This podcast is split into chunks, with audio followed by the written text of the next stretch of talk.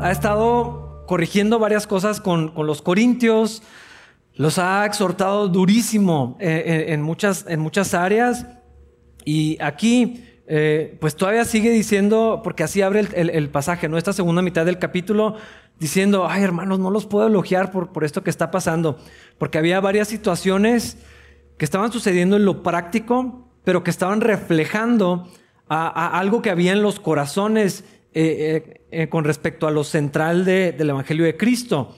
Así que vamos a empezar a ver lo que sucedió. Versículos 17 al 19 dice, en las siguientes instrucciones no puedo elogiarlos, pues parece que hacen más daño que bien cuando se juntan. Primero, oigo que hay divisiones entre ustedes cuando se reúnen como iglesia y hasta cierto punto lo creo. Así que por supuesto que tiene que haber divisiones entre ustedes para que los que tienen la aprobación de Dios sean reconocidos.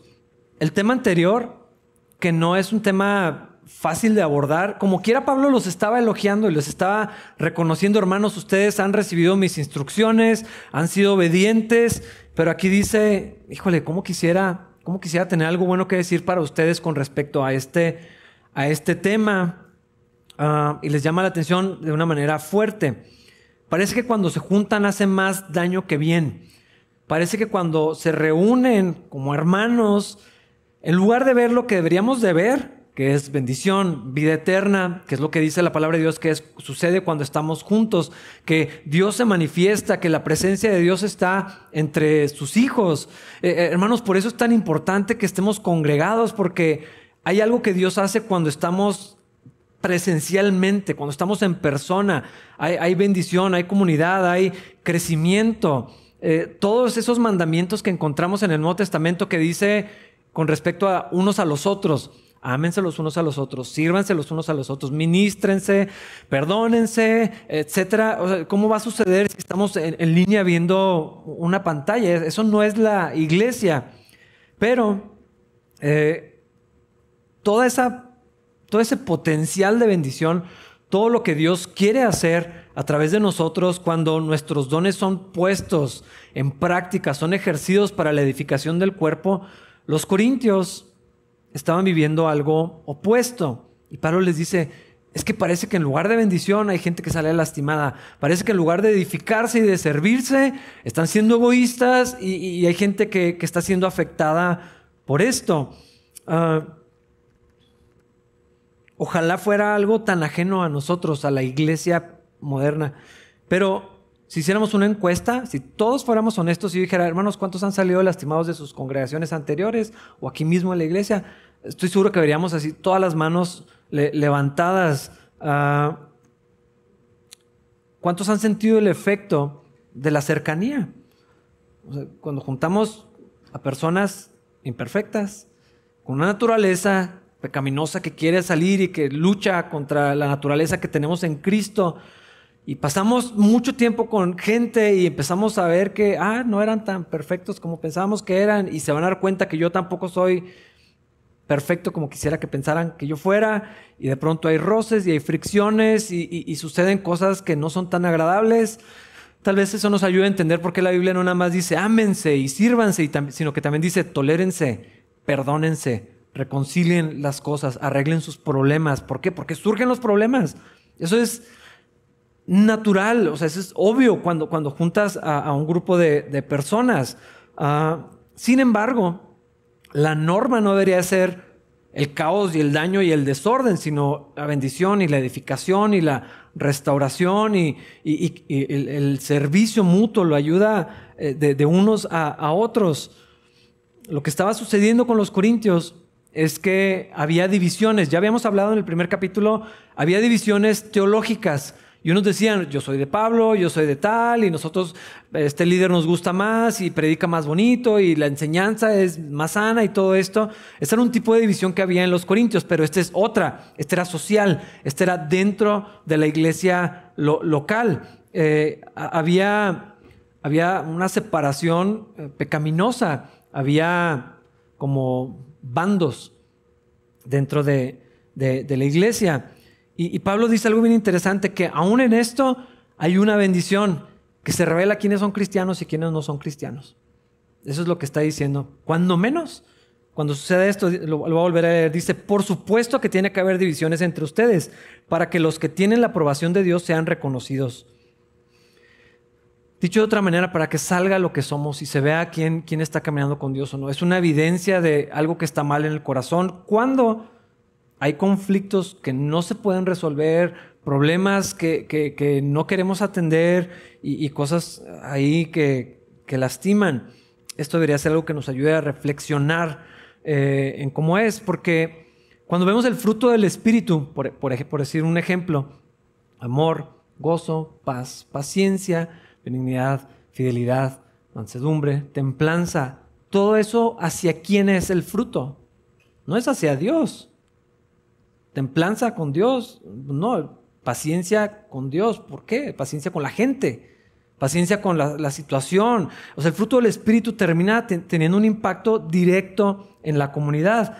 Por lo tanto, la ausencia del fruto del Espíritu y de, y de la capacidad de relacionarme de una manera saludable con otros, pues es como un termómetro que, habla de mi condición, eh, en cómo está mi relación con Dios.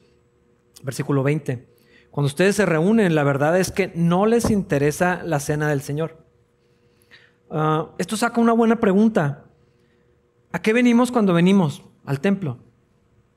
O sea, ¿a qué vienen cuando entran los domingos? Ah, cuando nos reunimos con la iglesia, casi nunca le decimos el templo, casi siempre decimos la iglesia como el edificio, pero eh, para fines prácticos, cuando nos reunimos como iglesia en el templo, ¿a qué, ¿cuál es el propósito de, estar aquí? ¿Cuál es la razón de reunirnos? Uh, ¿por qué? Porque a veces es tan sencillo reemplazarlo, la reunión con, los, con los santos, la reunión con, con los hermanos. O lo contrario, ¿qué es lo que buscamos cuando apartamos ese tiempo, nos levantamos temprano, ponemos una alarma, desayunamos, nos alistamos y, venimos a la casa del Señor? ¿Para qué? ¿Para qué estamos aquí eh, ahorita? Ah, y Pablo lo lleva a algo muy particular. Cuando tomamos la comunión, o cena del Señor, o, Santa Cena, ¿para qué lo hacemos? ¿Cuál es el propósito de tomar esos elementos y, hacerlo juntos como, como iglesia? ¿Cuál es el propósito de hacerlo de una manera individual y, colectiva? Ah, porque lo que hacemos, hermanos, tanto venir como todo, cantar, que oramos, abrimos la Biblia, eh, tomamos los elementos, eh, no debería ser algo mecánico, no debería ser algo religioso, en el sentido de vacío. Me, explico. Ah, porque claro que se vuelve un hábito, se vuelve una costumbre, ¿no? Hacer ciertas cosas, eso no es necesariamente negativo, sino cuando ya no tiene significado, cuando ya no es algo consciente, cuando es algo repetitivo, porque pues es lo que se hace y me sentiría raro de no hacerlo, uh, cuál sería la idea? Entonces Pablo les dice, cuando ustedes se reúnen, no les interesa la cena del Señor. ¿Cuál es tu interés? ¿Cuál es nuestro interés al participar de todo esto? Lo que estaba pasando entre los corintios es lo siguiente, versículos 21 y 22. Pues algunos se apresuran a comer su propia comida y no la comparten con los demás. Como resultado, algunos se quedan con hambre mientras que otros se emborrachan. ¿Qué? ¿Acaso no tienen sus propias casas para comer y beber? ¿O de veras quieren deshonrar a la iglesia de Dios y avergonzar a los pobres? ¿Qué se supone que debo decir? ¿Quieren que los elogie? Pues bien, de ninguna manera los elogiaré por esto. Esto es lo que estaba sucediendo. En los primeros años y por mucho tiempo, cuando la iglesia se reunía, era para la adoración al Señor, para el estudio de la palabra, eh, para el ejercicio de los dones. La comunidad tomaban la cena del Señor cada vez que se reunían, pero la cena del Señor también era un banquete. O sea, era como el estudio de mujeres este próximo sábado. Todos traían algo de comer para, para compartir. Y entonces, reunirse en la iglesia era también pues, una cena o un evento que se extendía por, por muchas horas. muchas iglesias siguen practicando esto, esto mismo. Tal vez deberíamos hacerlo más, más seguido nosotros también. Pero hay que considerar lo que pasaba en el contexto en el que estaban. Eh, del imperio romano, del paganismo, toda la, cultura pagana que había en, una ciudad como Corinto, donde, eh, porque esa es la cultura eh, de la gente que estaba viniendo a Cristo y formando parte de la iglesia. Ahora, y lo normal para la gente es que la adoración a los ídolos estaba ligada directamente con la comida. Hemos hablado mucho de, eso, ha sido un tema eh, medular en toda la carta a los Corintios. Ir al templo era ir y llevar un animal, ir a hacer un sacrificio que se convertía en un banquete y una cena y una fiesta. Ah, y lo que pasaba con, en los templos, porque además había prostitución sacerdotal y había, o sea, un desenfrene total, entonces, lo que era el culto a los ídolos terminaba en orgías y borracheras y un montón de cosas, ¿no? O sea, la amanecían y, pasaba todo tipo de, desorden moral. Eh, probablemente podríamos pensar en una tesguinada. O sea, han oído, espero que no sepan de primera mano, pero que, que han oído como, o sea, duran días y terminan hasta peleándose a machetazos y sucede todo tipo de cosas. Bueno, pues algo así. Una fiesta larguísima, enorme, inmoral, pasaban muchas cosas, mucho desenfrene. Y entonces, esa era la cultura para ellos. Participar de la adoración a los dioses era algo que terminaba en este tipo de fiestas. Y luego se convierten a Cristo y ese es su contexto. Y entonces, oye, acá también los cristianos tenemos una cena. También los cristianos hacemos una reunión donde hay alimentos. Entonces la gente pues hace lo mismo. Vamos a adorar al Señor, cantamos al Señor, nos juntamos. Pues no ofrecemos el sacrificio, acá es diferente. Pero eso es la cultura que ellos traían arraigada. Y entonces lo que debería de ser un servicio donde el Señor es honrado, se toma la cena del Señor para, para, recordar, para honrar la muerte de Cristo, para meditar en lo que esto representa, para celebrar que Cristo va a volver. Y luego empezaban a comer, y luego algunos llevaban, sacaban una botella, y luego otra, y, terminaba convirtiéndose en exactamente lo mismo que, vivían antes de, de venir a Cristo. Y básicamente no había ninguna diferencia. Pero además de eso, no solamente era que algunos ya estaban abusando de su libertad, que ya hablamos muchísimo de esto, ¿no? Y es parte del punto que hace Pablo de, pues tómatelo en tu casa, porque vienes aquí a deshonrar a la iglesia haciendo esto, o sea, ¿quieres, quieres emborracharte, que es pecado? Pues bueno, pues cuando menos hazlo en tu casa, no lo hagas con los hermanos. Pero aparte, llegaban la gente con comida y por supuesto las la iglesia era conformada por gente de diferentes eh, estratos sociales. Y había gente más privilegiada con eh, mucha abundancia y había gente que, pues no.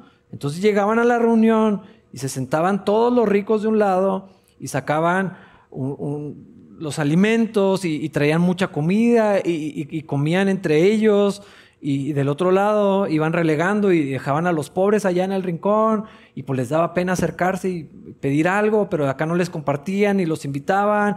Y entonces empezaba a haber una separación y acá estaban así derrochando comida y, platicando y divirtiéndose y acá los hermanos del otro lado pues se sentían avergonzados de, de no ser parte de lo que estaba sucediendo y, les daba un poco de pena porque, híjole, pues es que todo el mundo trae mucho y yo, pues yo no tengo nada que traer porque luego dejamos la casa sin nada y, empezaba a generarse este sentimiento de humillación, de, desprecio y verdaderamente había un, cierto desprecio ah, porque, porque la cultura en la que estaban es los que tienen mucho comen primero y los criados y los sirvientes y los que no tienen tanto comían después. Había un orden en esto y también se reservaba lo mejor para los mejores.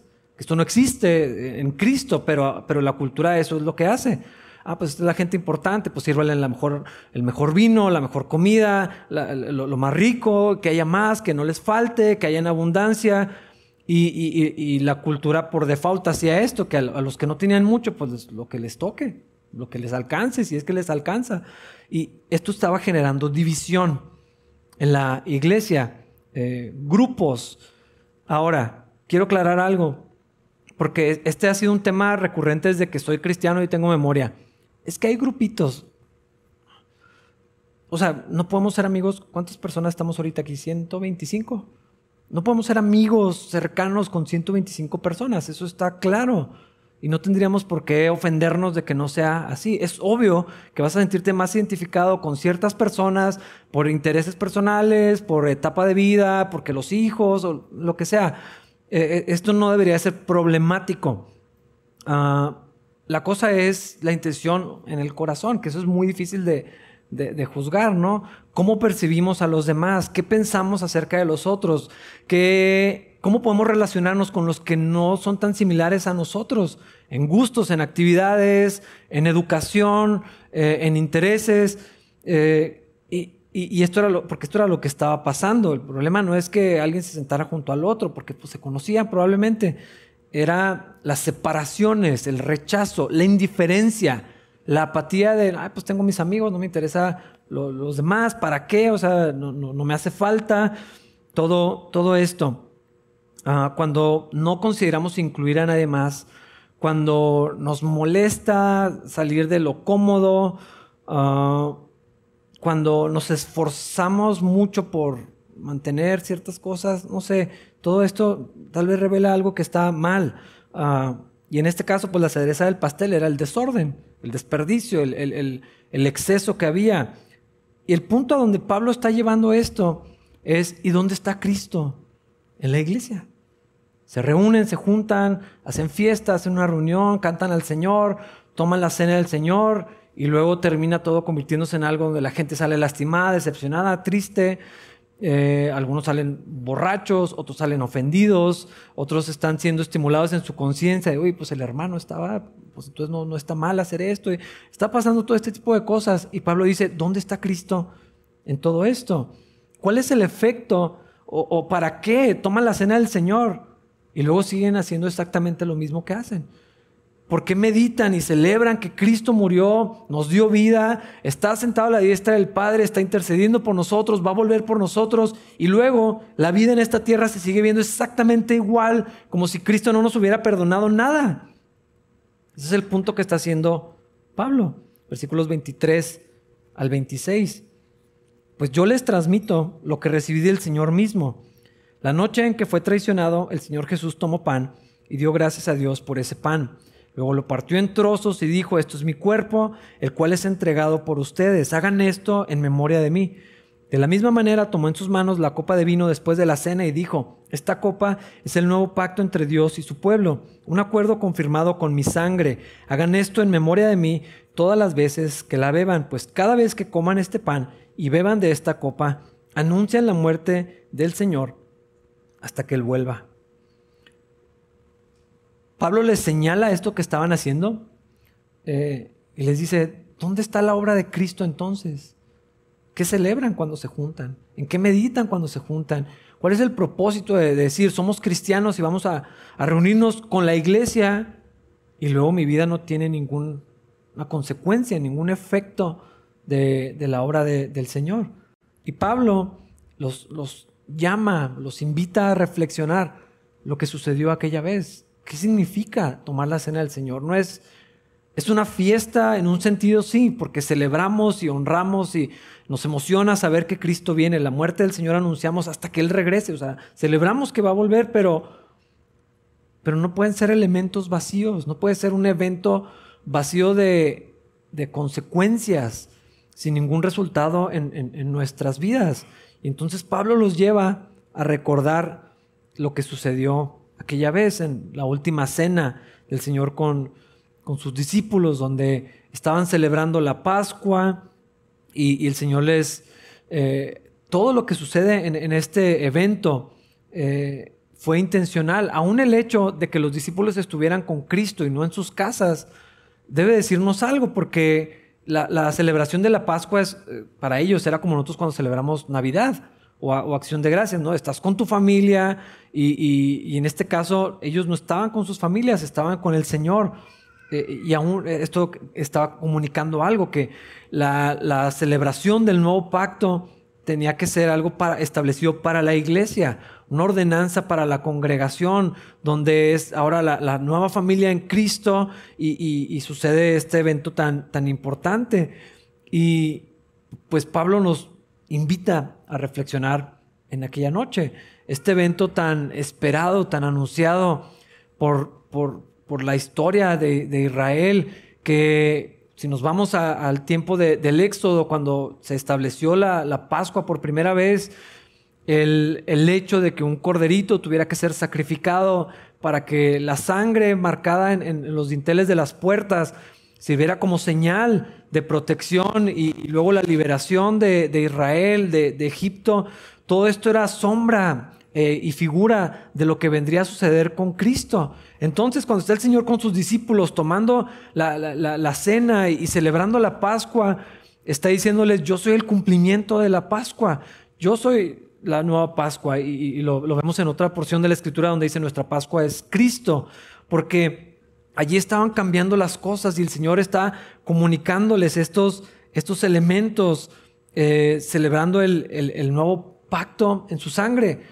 Cristo había hecho, perdón, bueno, Dios eh, y Cristo, por supuesto, Dios había hecho un pacto con su pueblo, ¿no? A través de la ley, era un pacto eh, establecido en base a la obediencia y a la fidelidad, donde cada quien cumplía con, su parte, ¿no? Dios había prometido bendiciones, tenía promesas, eh, también había hecho advertencias, cuando no cumplan con el pacto, con el acuerdo, bueno, pues esto es lo que va a suceder, y fue lo que pasó. Pero Cristo estableciendo un nuevo pacto en su sangre, por eso se llama Nuevo Testamento. Ah, es, un nuevo pacto, un nuevo acuerdo. Las cosas van a cambiar a partir, a partir de hoy, donde Dios está abriendo la oportunidad de ser perdonados del pecado.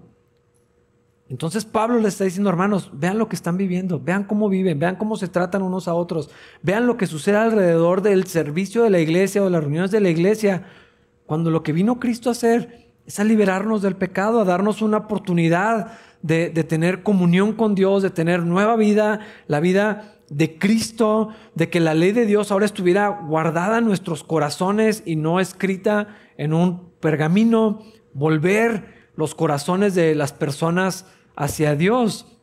Y esto debería tener una consecuencia en cómo vivimos y en lo que sucede cuando tenemos comunión con, con los hermanos de, eh, como iglesia y cómo vivimos también allá afuera delante de los que no han conocido a, Cristo.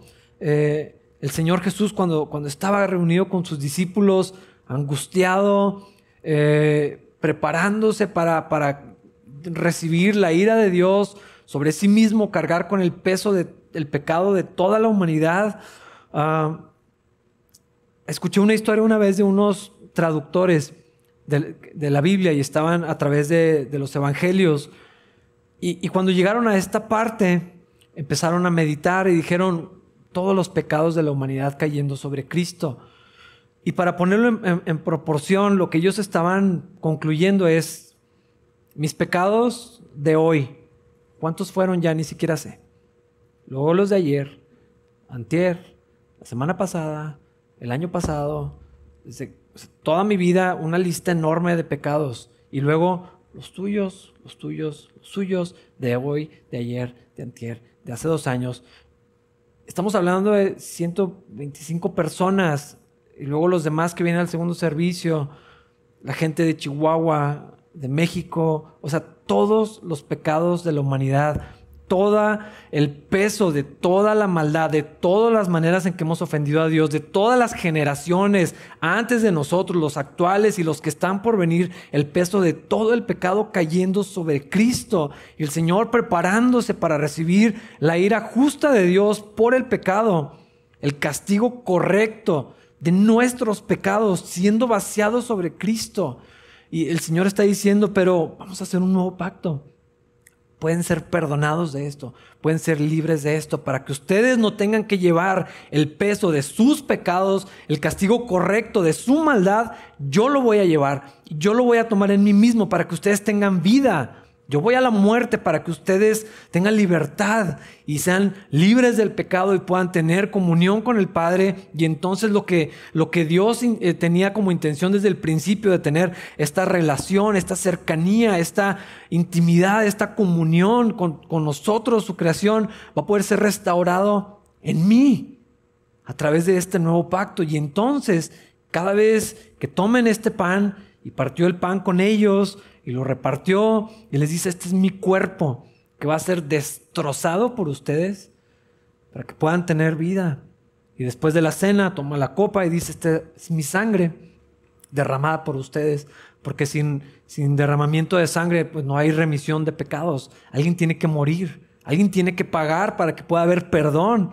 Y entonces todo lo que vemos en el Antiguo Testamento, cada vez que llevaban el animalito para ser sacrificado y, la sangre del inocente, pues ahora se está cumpliendo en Cristo, para que podamos tener vida, para que podamos estar eh, siendo a, la imagen de Dios, en unión con Cristo, eh, el Espíritu de Dios en nosotros, transformándonos, moldeándonos a la imagen de su Hijo. Eso era lo que estaba sucediendo aquella noche. Les daré un nuevo corazón. Estaba escrito en, las profecías, ahí en Ezequiel, les voy a dar un corazón nuevo. Ya no, ya no va a ser un corazón de piedra, va a ser un corazón de carne. Voy a poner un espíritu nuevo dentro de ustedes.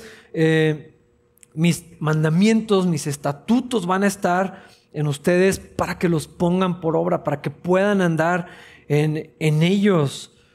Y entonces el Señor está ahí mostrando en estos elementos, estableciendo esta ordenanza para la iglesia, para que recordemos lo que significa. Cada vez que tomamos el pan y la copa es el recordatorio de lo que Cristo hizo, de la oportunidad que nos dio, de la vida nueva que nos da, de, la posibilidad de estar cerca de Dios cuando estábamos lejos de Dios, enemigos de Dios. Ahora podemos venir cerca y ahora somos invitados porque dice, dice la palabra del Señor, acérquense con confianza al trono de la gracia porque van a alcanzar misericordia. Traigan todas sus cargas, las pueden echar todas sus ansiedades delante del Señor porque Él tiene cuidado de ustedes. Ahora podemos venir y, y tener relación con Dios y tener la vida de Cristo en nosotros por lo que Cristo logró en la cruz. Ya no tengo que pagar una deuda que era impagable como quiera. Ya no tengo que morir que era la, única forma, era lo más cercano a cubrir las ofensas en contra de Dios, pero Cristo pagó el precio para que no lo tenga que hacer yo. Y Pablo está escribiendo a los Corintios, hermanos, a la luz de todo eso, ¿por qué viven como viven? ¿Por qué hacen lo que hacen? ¿Por qué deshonran a Cristo al reunirse como iglesia a celebrar el nombre del Señor y luego hacer todas estas cosas que están haciendo entre ustedes y contra ustedes mismos? ¿Por qué? Porque no recuerdan lo que significa ser la iglesia de Cristo. ¿Por qué minimizamos? Está llamando Pablo, es esta invitación, ¿por qué minimizamos ser cristiano como si fuera pues algo que hago los domingos? Y a veces. Cuando ser cristiano es, soy de la iglesia de Cristo, pertenezco a Cristo, estoy unido a Cristo por el sacrificio que Cristo es, hizo. Y entonces cada vez que podamos tomar los elementos, debería ser un, acto de adoración, de gratitud, de reflexión, de alegría también, porque no se trata de sentir solamente el peso de lo que he ofendido al Señor, sino la libertad que Cristo ganó con eso. No debería ser un, acto ah, solemne pero tétrico. Debería ser algo de solemnidad, de respeto, de reverencia, pero con alegría, una celebración y tenemos vida, fui perdonado, ya no debo nada, ahora tengo vida en Cristo y el Señor viene pronto y vamos a estar con Él para siempre. Y entonces a la luz de eso que Jesús ya hizo y lo que soy ahora y lo que vamos a vivir, entonces puedo relacionarme en base a eso con mis hermanos de otra manera. Otros redimidos, otros perdonados, otros como yo, otros que, somos unidos en Cristo, que el Señor nos ha traído juntos. Y entonces cuando estamos con los hermanos debería ser una vida celebratoria de la obra del Señor. Pero Pablo les dice, a ustedes no les importa la cena del Señor. No piensan en lo que significa, no lo consideran como valioso, no lo ven como especial, no lo ven como importante, no les recuerdan nada. Es un pretexto para juntarse. Es un acto mecánico, vacío, elementos importantes que se convirtieron en nada, algo que sucede cada tanto, con cierta frecuencia. Versículos 27 al 29. Por lo tanto, cualquiera que coma este pan o beba de esta copa del Señor en forma indigna, es culpable de pecar contra el cuerpo y la sangre del Señor. Por esta razón, cada uno debería examinarse a sí mismo antes de comer el pan y beber de la copa. Pues si alguno come el pan y bebe de la copa sin honrar el cuerpo de Cristo, come y bebe el juicio de Dios sobre sí mismo. los corintios habían permitido que la cena del Señor se convirtiera en una fiesta desordenada y pecaminosa. Ya no había solemnidad. Y en solemnidad, otra vez, insisto, no es tétrico, no es lúgubre, no es, eh, estar estoicos, nadie se mueva, nadie haga nada, ah, como si fuera algo muerto. No. Pablo está haciendo una invitación a verlo con solemnidad, con reverencia, por lo que representa por lo que nos recuerda eh, del sacrificio de Cristo. Y está diciendo, hermanos, cuando se reúnan, háganlo haciendo un autoexamen, una evaluación, una, uh, un tiempo para, para, pedirle a Dios, Dios revisa mi corazón, que buscar eh, estar en, en paz con, con Dios. Esta idea de el que coma de manera indigna es culpable del cuerpo y la sangre del Señor el efecto que ha causado en muchos cristianos es que cuando está la mesa dispuesta, pues mejor no paso, porque ando mal, porque no me he puesto a cuentas con Dios, porque hice estas cosas hoy o ayer o en la semana, porque estoy viviendo de tal manera, o si pasan los elementos entre los lugares, no, yo no, gracias, porque pues no, no ando bien. Ah, esto no está siendo una restricción. Pablo no está diciendo, si no andan bien, mejor no lo tomen. Es, lo contrario, es una invitación. Porque tomar la cena del Señor de una manera indigna, bueno, ¿y quién es digno delante del Señor? Si no es por medio de la obra de Cristo. Entonces, pues todos somos indignos hasta que aparece Cristo. Y entonces lo que Pablo está haciendo es una, es una invitación a la mesa, a pasar, a recordarlo en lugar de que fuera un, un momento de decir, mejor yo no porque no ando bien, debería de ser, quiero estar a cuentas con Dios y quiero participar de esto y es, es una invitación para pecadores, para gente que ha ofendido a Dios, para, para los que nunca se han reconciliado con Dios lo puedan hacer por primera vez. Y para el cristiano que ha desviado el camino, descuidado su vida, pues pueda regresar y, y restablecer esa, esa comunión con Dios. Es, Pablo está hablando de no hacerlo con el corazón incorrecto ni ignorar lo que representa, ni pensar en nada, sino, pues bueno, todos pasan, yo paso, todos lo toman, yo lo tomo, ah, sino que deberíamos de examinarnos a la luz del sacrificio de Cristo. Y Pablo aún dice que hay un, juicio, un tipo de juicio al tomar la cena del Señor, al participar de una manera que no es correcta. Eh, no está hablando de juicio final y eterno, de condenación, está hablando de un juicio correctivo y es muy interesante lo que habla aquí de la disciplina del Señor. Versículo 30. Esa es la razón por la, por la, que muchos de ustedes son débiles y están enfermos y algunos incluso han muerto. Muy interesante este pasaje. Por supuesto no está diciendo que siempre que haya alguien enfermo o que alguien haya muerto es porque tomó la cena del Señor indignamente pero al parecer había personas sufriendo la corrección de Dios por esta causa. Yo no, yo no sé si será lo mismo ahora, eh, pero aquí está el texto, yo creo que es bastante claro.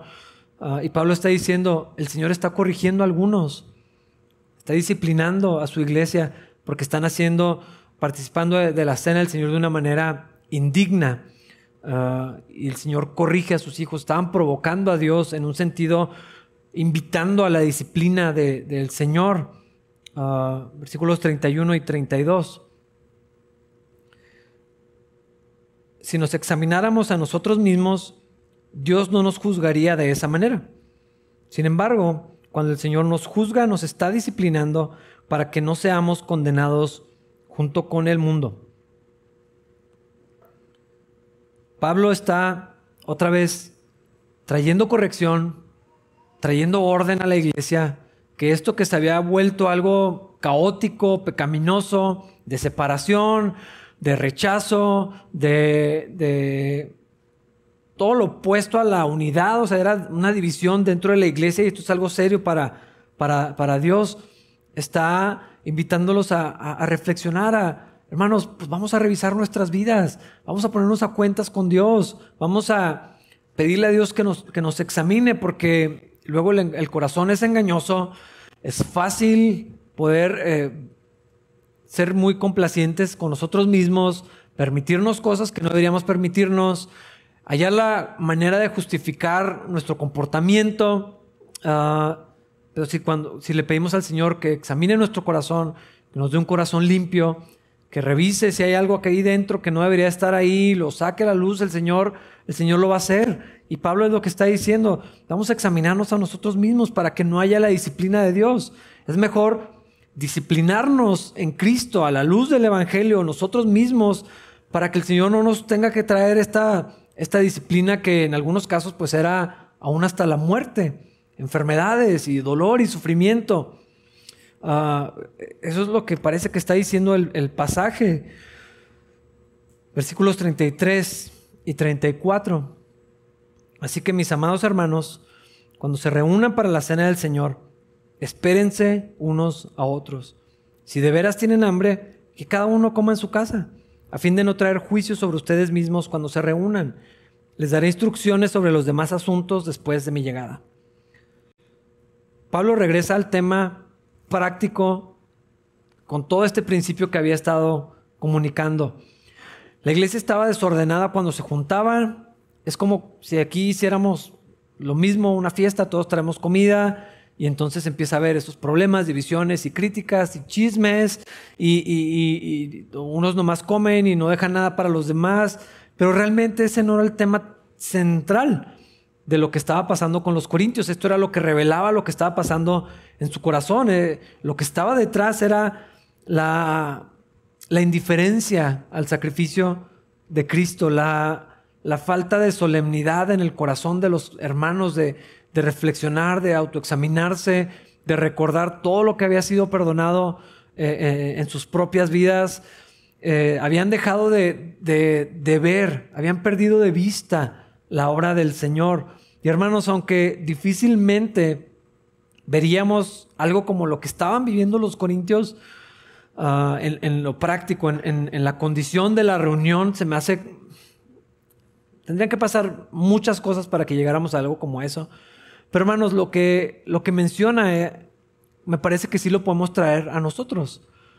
Si cuando nos juntamos hay más mal que bien, algo, algo está mal a luz de lo que Cristo hizo si tenemos apatía, indiferencia por lo que le suceda en la vida de los hermanos, si nadie nos interesa, si no, no hay comunidad con nadie, si todo esto revela también algo que, está pasando en el, en el, corazón, si hay desorden en nuestra vida, si, si hemos desviado el camino, si hemos dejado de pensar en lo que Cristo hizo por nosotros, si el cristianismo se ha vuelto algo vacío, mecánico, eh, religioso en el sentido de, pues voy, lo hago, hago, cumplo con todas las cosas, leo la Biblia tantas veces, ya escuché la predicación, vi otra predicación, pero si, perdemos de vista eh, lo, que Jesús hizo, hermanos, nuestra vida debería ser una celebración continua de la gracia del Señor.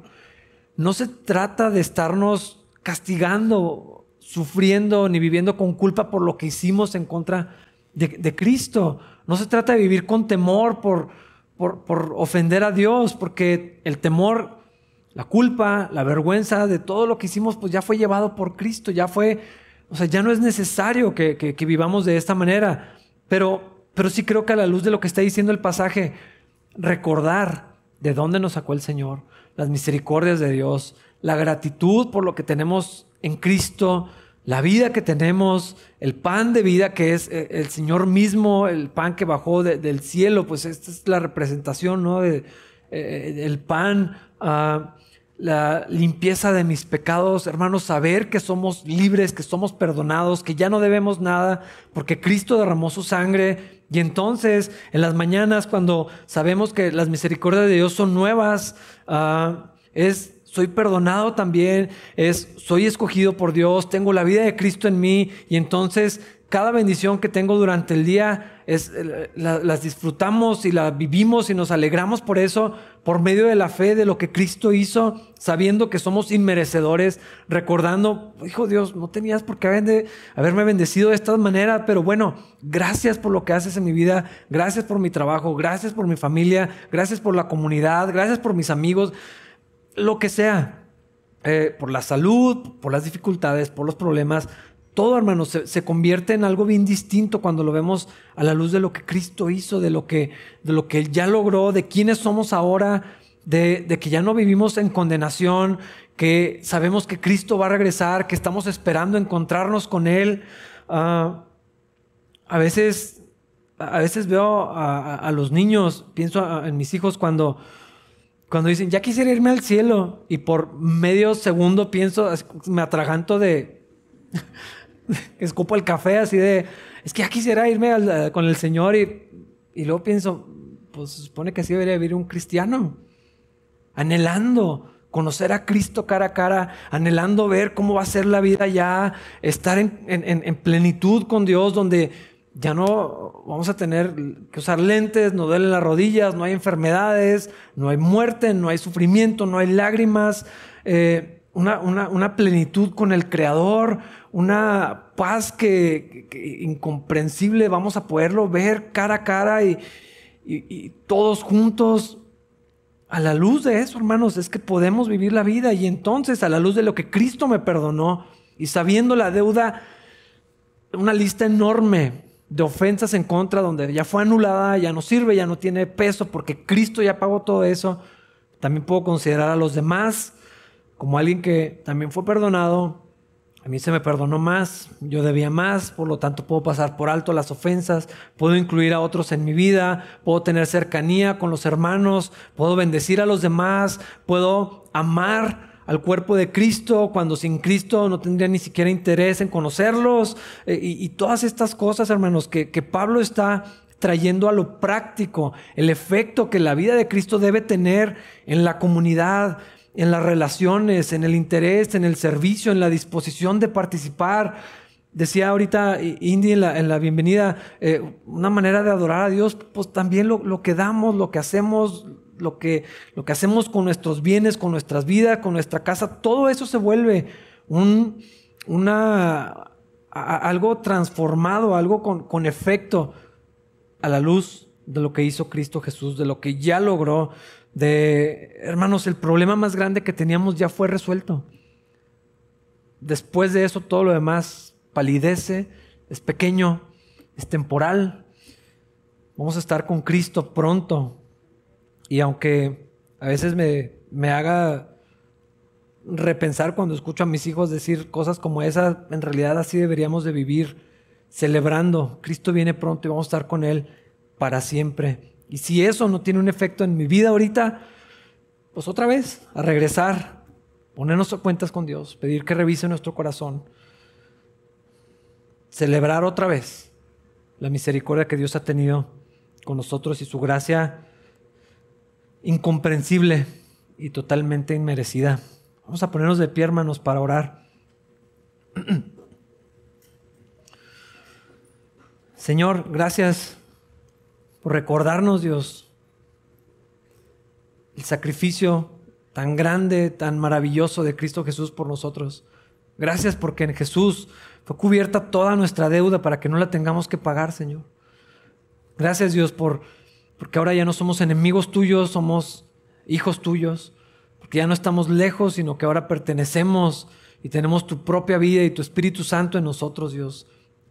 Yo te pido que no permitas, Señor, que perdamos de vista esto nunca, Señor. Que cada vez que lo olvidemos, que cada vez que lo minimicemos, que cada vez que lo vemos por sentado, Señor, tú nos corrijas y nos traigas de vuelta, Señor. Que cada vez que nuestras vidas tengan desorden y, haya cosas que están eh, afectando, Señor, a la iglesia, a nuestras familias, a los demás, porque hemos dejado de ver la obra de Jesús en nosotros y hemos dejado de maravillarnos, de asombrarnos, que nos hayas perdonado, que nos amaras tanto, Señor. Tráenos de vuelta, Señor, a ti para que nuestras vidas continuamente, Señor, sean una celebración, un acto de adoración por lo que has hecho por nosotros, Señor, por quién Cristo es y por quién somos ahora en Cristo Jesús. Que nunca perdamos de vista, Señor, todas tus misericordias, toda tu paciencia, toda tu gracia, Señor, continua, Señor, en nuestras vidas, Dios. Aún en los momentos más difíciles, aún en los tiempos más complejos, Señor, tu misericordia es asombrosa, Señor. Gracias por habernos amado tanto. Gracias por Jesús, Señor. Y gracias por la vida que tenemos en Él y por la eternidad que vamos a pasar contigo, Señor. Guarda esto en nuestro corazón, Señor, y recuérdanoslo cada vez que lo necesitemos, Dios. Te lo pedimos en el nombre de Jesús. Amén.